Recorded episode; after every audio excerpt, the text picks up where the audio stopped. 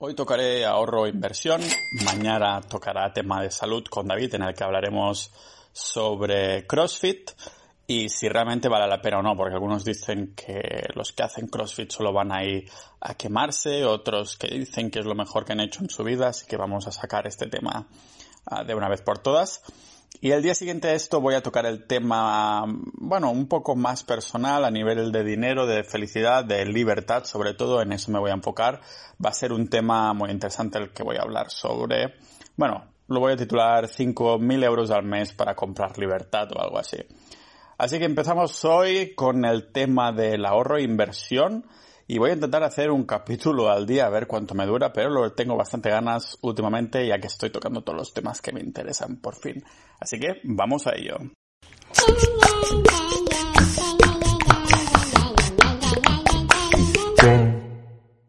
Pues sí, ya hace bastante tiempo que no ahorro.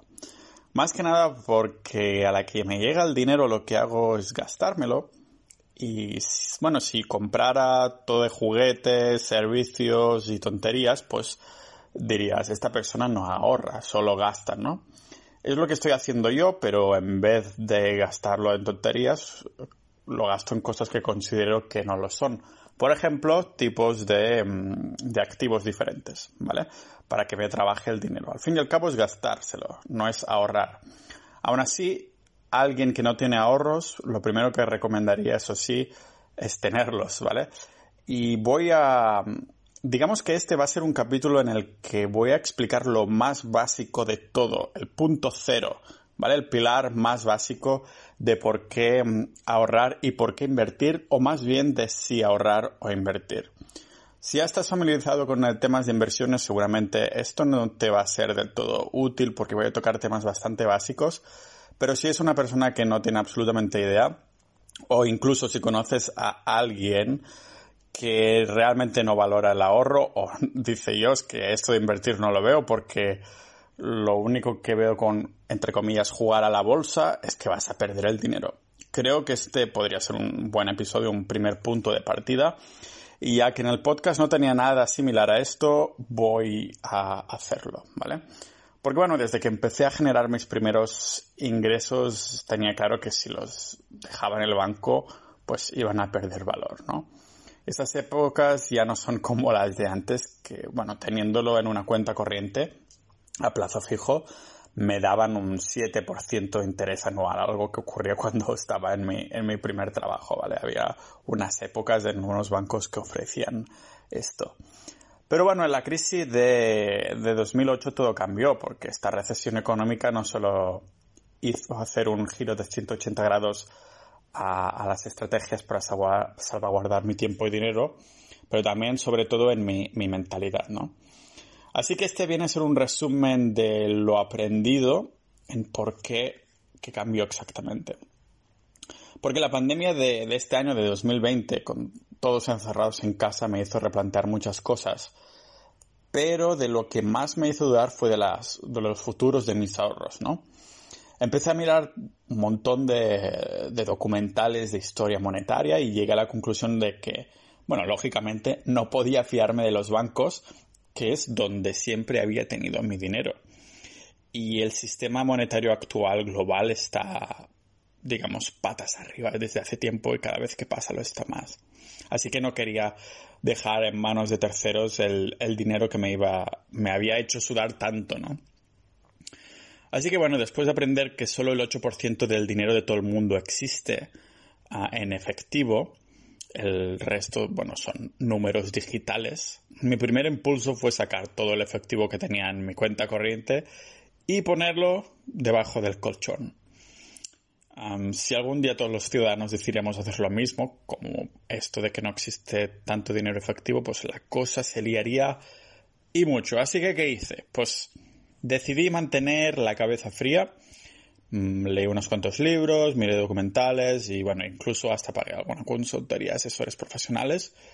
Y me informé sobre algo concreto como nunca antes lo había hecho. Bueno, en verdad, sí que me he informado de muchas cosas en concreto, pero este era el último ejemplo, ¿no?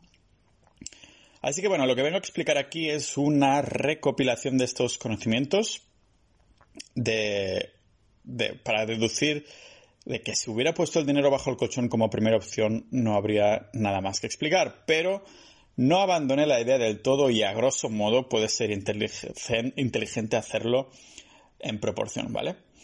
Aprendí que, bueno, el primer pilar del ahorro y la inversión es tener un fondo de emergencia, aunque muchos lo llamen de seguridad porque suena menos dramático. Y sí, lo tengo bajo el colchón. Tal vez no literalmente, pero es una manera de decir que lo tengo en efectivo en casa o en un lugar seguro. ¿No sería más cómodo tener una cuenta bancaria? Pues ya entraré en el tema de nuestro sistema monetario en otros capítulos, pero ya que actualmente los depósitos bancarios dan un 0% de intereses en el dinero que les prestamos, a veces incluso con costes anuales. Mi amigo Mario me decía que el Santander le había clavado 15 eurazos de... Madre de Dios. Pues no tiene sentido tener un fondo de emergencia en el banco, ¿no? Pero también podría ser una opción. O sea que sí, tengo cuentas corrientes con, con, pagos que entran y que salen para hacer los pagos electrónicos que todo el mundo hace. Pero en este primer apartado estoy hablando de dinero de seguridad. Algo que espero no tener que usar y usar en un futuro próximo porque su bueno, naturaleza es cubrir fines inesperados. Y esto es algo que ya comenté en el último episodio que hablaba sobre mis inversiones de 2020, que hablaba de bastante cash que estoy esperando para ver si invierto en un inmueble, ¿vale? Pero por suerte para muchos nos llega un momento en nuestra vida financiera en la que nuestros ahorros exceden de lo que hay en el fondo de emergencia. Y así que, ¿qué hago con esta pasta extra? ¿Lo saco y hago una montaña de billetes en, en otro lado de la casa o compro otro colchón para dejar el dinero ahí? Pues la respuesta es que ninguna de las dos, ¿vale? Nadie duda de la importancia de, de ahorrar y si algo hacen bien nuestros padres, amigos y la escuela en cuanto a educación financiera, es en inculcarnos lo vital que es tener, bueno, algo de, dinero ahorrado, ¿no? Tanto para planes de futuro como presentes que pueden ser inesperados. Pero, amigos, es la inversión cuando las opciones toman caminos distintos, incluso pueden llegar a ser opuestos de, de las opiniones de estos padres o escuelas y cosas así, ¿no? Muchos tenemos miedo de meter nuestros ahorros en plataformas que no entendemos, aunque sean atractivas, porque nos prometen que nuestro dinero irá multiplicándose sin hacer nada. Pero sería demasiado bueno para ser verdad y como todo hay que mirárselo con lupa.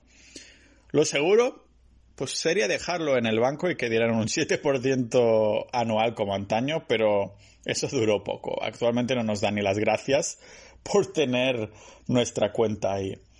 Y sí, hay maneras de invertir y generar intereses de manera más o menos consistentes, aunque por otras vías. Eso ya lo pasaré a explicar más adelante. Lo primero que nos preguntamos es, por qué debería invertir de buenas de primeras, por qué no seguir ahorrando y tenerlo todo ahí. Seguro que ya te suena, ¿no? Porque tengo una amiguita que no muchos entienden, pero que todo el mundo ha ido a hablar de ella, que se llama inflación, esa amiga nuestra. O más bien enemiga, ahora lo veremos. Porque como digo, seguro que en tus círculos alguien la ha nombrado más de una vez, pero no sabes exactamente de qué trata. Y es muy fácil, ¿vale? Porque el propio nombre nos da una buena pista que es inflar. Pero en vez de globos o pelotas de ver nuestro dinero, son los precios que suben. Por ejemplo, en España la inflación, la subida de precios ha, sido de... Entre 1965 y el 2008 fue de 2,8% por año. Pero ¿cómo puede ser que un porcentaje tan bajo sea algo preocupante? Muy fácil, pues porque es acumulable. Lo voy a poner en un, en un ejemplo, ¿vale? Imagínate que estamos en el año 2022 y tienes 100 euros. bueno, más que los tienes, digamos que un producto vale 100 euros, ¿vale? Resulta que en el año 2023 sube 2,8% de media y ese producto ya vale 102,80 el año que viene no va a subir 2,80 más, sino que este 2,8% se aplica sobre, no sobre el 100, sino sobre 102,80. Por lo tanto, ya este producto el año 2024 vale 105,67. Y el año siguiente, 2025, valdrá 108,62. Esto significa que este 2,8% por ciento, como digo, se va aplicando sobre el precio nuevo del producto. O dicho de otra manera, que mi dinero parado en la cuenta va perdiendo 2,8% de, de valor cada año porque cada vez puedo comprar menos cosas. O sea que ningún, ningún ser mágico puede detener a la inflación. ¿Y por qué ocurre esto? ¿Por qué va subiendo el precio? Pues hay tres motivos dependiendo del, tipo de inflación, porque más de uno.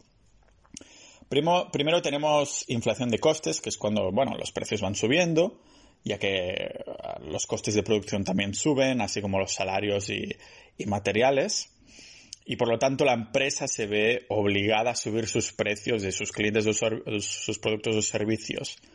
Ah, y lógicamente le toca a los clientes, nos toca a nosotros pagar este incremento de precio. Después otro, otro tipo de inflación que hay es el de la demanda, que digamos que los consumidores aumentan sus ganas ¿no? de comprar un producto o servicio, por lo tanto están dispuestos a dejarse más pasta. Es como un efecto secundario de que los ciudadanos son cada vez más ricos. Podríamos decir que son incluso buenas noticias, ¿no? Y el número tres, la creación de divisa, es decir, imprimiendo billetes sin parar o simplemente entrando más ceros virtuales en un ordenador de, las cuentas de los bancos.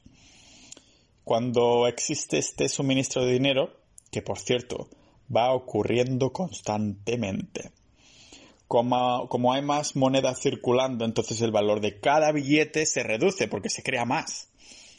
Y este último punto, el de la creación de divisas, es especialmente preocupante porque nos pone un poco de manifiesto un problema mayor que la propia inflación y es el sistema monetario actual que antes comentaba. Pero entraré a indagar más en este tema en los próximos capítulos en los que trate sobre, sobre finanzas y dinero. Ya llegará el momento de expandir. Pero vayamos a solucionar cada uno de los problemas de la inflación por el orden de cómo los hemos explicado. Porque de, solución a la inflación solo hay dos. Inversión y refugio. Ya hemos visto que con los ahorros debajo del colchón el banco no hay, no hay suficiente porque la inflación se los va comiendo, digamos. Así que la, la, inversión es necesaria para generar ganancias que ganen a la inflación. Algunas personas invierten para hacerse ricos pero lo mínimo recomendable es que al menos lo hagas para batir a la inflación. Digamos que poniendo nuestro dinero a trabajar, entre comillas, es en un activo y que nos da ganancias de una forma pasiva, es decir, sin mover un dedo. ¿Ganaré pasta sin hacer nada con algo que se llama activo? Pues sí, son cosas ironías de la vida, ¿no? Con un activo te da algo pasivo. Estos activos también se les da otros nombres chulos, como por ejemplo vehículos de inversión, activos, instrumentos financieros, pero entraremos en ello más tarde. Ah, vamos a ver, como digo, la segunda manera de ahuyentar a la inflación y vendría a ser refugio. Y bueno, la misma palabra lo dice, ¿no? Pero en vez de meternos en un búnker a refugiarnos, la idea no es salvaguardarnos a nosotros, pero nuestro dinero para potencialmente poder salvar nuestras finanzas. Y en esta solución a la inflación, el ahorrador transforma, digamos, sus billetes en algún, en algo que conserve este valor en el paso de los años, no se lo pueda comer la inflación. ¿Y qué es este algo? Bueno, el único refugio mundial que hay desde hace miles de años solo ha sido uno, el oro, ¿vale? También entraremos en Bitcoin porque es algo similar al oro, pero tiene mucho más poco historial, mucho menos historial. Pero nos centraremos en este. ¿Y por qué el oro no es tan susceptible a subir y bajar de valor? Pues porque al contrario que el papel moneda es limitado. No podemos como se han hecho los gobiernos, entrar unos números en un, ordenador, tiki tiki tiki, darle un botón y que la impresora nos cree más oro. La cantidad de oros que hay es la que es y punto. Lo mismo pasa con Bitcoin, ¿vale? Eso da este metal precioso como una especie de precio mucho más estable a lo largo del tiempo y por eso, bueno, lo etiquetamos como valor refugio. Nos refugia del pase del tiempo en cuanto a valor. Y como digo, más adelante nos adentraremos porque el oro es un valor refugio y cómo, cómo invertir. Pero de momento lo más importante es saber lo más destacado de este concepto, que mantiene su valor a lo largo del tiempo. Su historia se remonta mucho más allá de los uh, romanos y si a día de hoy sigue con nosotros después de tanta innovación tecnológica, algo significa, ¿no? Algo querrá decirnos nuestro amiguito brillante, uh, más brillante que mi cabeza, que mi calva, pero ya llegará su momento en nuestra educación financiera, ¿vale? Y de hecho, no es casualidad que esta semana el oro, el precio del oro haya subido a precios históricos en los últimos siete años me parece que no había llegado a un precio tan alto, ¿vale? Así que voy a hacer una recapitulación antes de terminar de por qué ya no ahorro, simplemente porque ya pasé el umbral de ahorro y ahora todo lo que gano lo invierto, ya sea en inversión o en refugio, ah, como comentaba en el capítulo de mi cartera, más de un 25% de mi cartera lo intento tener en oro, pero como digo, solo tenemos tres opciones. Que nuestro dinero pierda valor, o sea, podría dejar yo mi dinero debajo del colchón o de la cuenta bancaria. Y bueno, solo lo recomiendo en una cantidad baja como un fondo de emergencia o de seguridad que siempre tengo ahí, ¿vale? La otra opción es que nuestro dinero conserve valor, convertir este porcentaje de nuestro patrimonio en, metales preciosos como el oro y la plata o incluso en el Bitcoin para refugiarnos en un caso de colapso de la banca actual, que no es muy improbable, la verdad. Y número tres, pues que nuestro dinero aumente de valor, que es invertir el resto de lo que generamos después de tener un fondo de emergencias o seguridad, pues diversificando el máximo posible con bajo riesgo para obtener ganancias que superen a la inflación, como digo. O sea, que superen el 2,8% anual. Ya entraré un poco más en tocar estos temas, pero ya sabéis un poquito que en mi blog hablo de indexados, la cosa va por ahí, ¿vale? Pero hay esto de que, ¿qué tres opciones, de estas tres opciones de que pierda valor, que conserve valor o que nuestro dinero aumente valor, ¿con cuál nos quedamos? La pregunta es trampa porque las tres opciones son correctas. O sea, primero hay que mantener un poquito de dinero efectivo que inevitablemente pues voy poniendo a, perder valor entre comillas, no lo tengo ahí por si acaso. Hay que tener el máximo de liquidez para poder usarlo en el caso que sea necesario. Después, pues también hay que tener algo de dinero de verdad, es decir, oro como refugio en el caso de que la inflación se dispare. Algo no muy improbable, porque en los últimos meses con esto de, de la pandemia, los gobiernos han estado imprimiendo billetes y como comentaba antes, se puede ver perfectamente por qué. Ah, están creando billetes y regalándose a la gente, eso quiere decir que nuestro dinero va a valer mucho menos porque va a haber mucho más dinero, ¿vale? Y número tres, usar un broker para invertir en una economía mundial y batir a la inflación. Los dos primeros puntos quedan bastante claros, pero sobre todo en el tercero cuando la mayoría nos perdemos. Lo de, lo de ahorrar debajo del colchón lo dejamos como cerrado. Y el segundo, sobre los materiales preciosos, lo tocaremos al detalle un poco más adelante, que quiero hacer un capítulo muy guapo sobre, sobre el oro, ¿vale? También me, tocaría, me gustaría tocar un poco el tema de la bolsa a nivel principiante, de qué es y cómo funciona, porque es un mundo tan anhelado como desconocido, algo que hace que más de uno ah, escuchemos la frase de no jugar en bolsa que mencionaba al principio, como si, se tratara de puro azar, cuando realmente no lo es, ¿vale? Hay una pizca de verdad, pero bueno, ya se llegará a esto. Así que bueno, tenía ganas de hacer un capítulo lo más básico posible como este. Ah, y recomendaría, si has llegado hasta aquí, espero que sea o uno porque no sabías de esto, o porque has tenido curiosidad y si sabías de esto, o tres, bueno, a ver si lo puedes mandar a alguien que no entienda por qué debería invertir o mover su dinero. La, la pregunta realmente es cómo invertir, pero lo que nos queda claro es que hay que tener una parte ahorrada, Después hay que tener una parte en refugio y hay que tener una parte en inversión. ¿De acuerdo? Así que nada, nos vemos en los próximos capítulos, ya sea si te interesa la inversión o muchos de los otros temas que voy a tocar que no tienen que ver con el dinero. Pero a ver si puedo seguir con esta racha de un capítulo al día y nos vemos en el próximo episodio del podcast de Pau Ninja.